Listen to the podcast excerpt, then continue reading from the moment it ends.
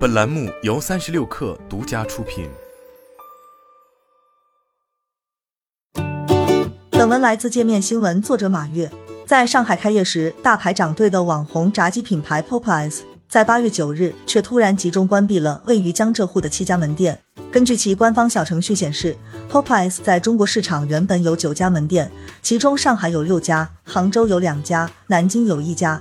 而这次暴风般的关店波及了七家门店。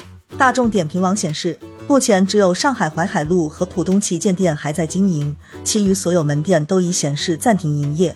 种种迹象显示，Popeyes 的关店行动十分仓促。我们也很意外，突然被遣散了。界面新闻记者于八月九日上午十二点左右来到上海日月光门店探访，有店员表示，直到八月八日才知道要关店的消息。而这家门店贴出的通知表示，将于八月九日起停止营业。另外，杭州新天地门店的停业通知与上海日月光门店的一样，所有与这个品牌相关人士与机构都拒绝对外透露关店的原因。目前，上海淮海路的 Popeyes 还在营业，而其店员对界面新闻表示，经营暂未受到影响，但表示对其他门店的经营状况不知情。上海日月光门店的总经理对界面新闻称，关店的具体原因不便说明。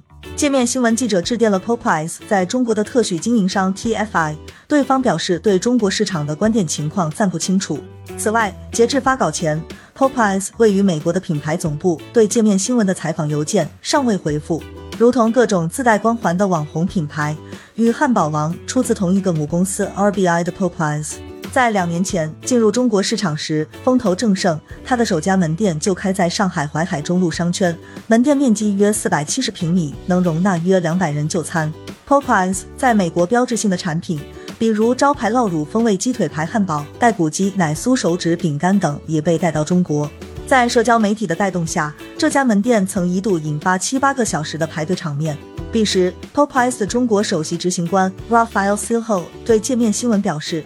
十年内在中国开一千五百家门店的计划并未改变，并长期看好中国市场。二零二零年进入中国市场并扩张，Popeyes 选择的是特许经营的模式。公开信息显示，土耳其餐饮集团 TFI Tab Foods Investments 与 RBI 是多年合作的伙伴。二零一二年起，TFI 正式进入中国，帮助 RBI 旗下的餐饮品牌在中国扩张。而 TFI 也是汉堡王中国和 Popeyes 中国的主要股东。选用一个拥有本地资源的合作方开拓市场，对于 Popeyes 这个在中国还不具有广泛认知度的品牌来说，具有重要意义。TFI 负责 Popeyes 的选址、开店、供应链、人员招募及加盟事宜，帮助 Popeyes 从一线城市开始逐步渗透。事实上，早在1999年，Popeyes 就曾以派派斯的中文名在北京王府井有品牌方直营开店。还一度计划两年内在北京新开门店五十家，但当时却并未如愿。二零零三年退出中国。然而，仅仅过去两年，Popeyes 在中国市场的二次创业就又遭遇了败绩。这或许与品牌方与特许经营方之间的合作关系有关。其品牌方母公司 RBI 在二零二二年二月中旬发布的财报中披露称，二零二二年初，RBI 与汉堡王和 Popeyes 的中国主特许经营协议方在进行谈判。以解决二零二一年出现的商业纠纷。根据这些讨论，我们预计将同意在二零二二年支付约一亿美元。RBI 表示，这笔款项大部分与 Popeyes 有关，预计将解决双方纠纷，并让我们能与新的主特许经营商一起在中国市场发展。不过，RBI 并未透露更多关于商业纠纷的原因，但强调为此支付的大笔资金有利于旗下品牌在中国的发展。我们相信，该协商结果将加速 Popeyes 和汉堡王品牌未来几年在中国的增长。财报中提到，事实上，国际品牌与代理商之间的纠纷导致的关店情况不乏先例。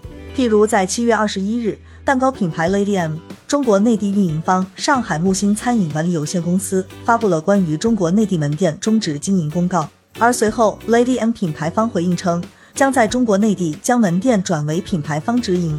而对于 Popeyes 来说，他遭遇的困境可能还不止于此。年轻人一时追逐风潮的新鲜感过去，疫情大环境下网红光环的迅速消耗，其产品口味和消费体验才是赢得市场的核心。但 Popeyes 此次大幅收缩，究竟做何商业策略？它的前景还不明朗。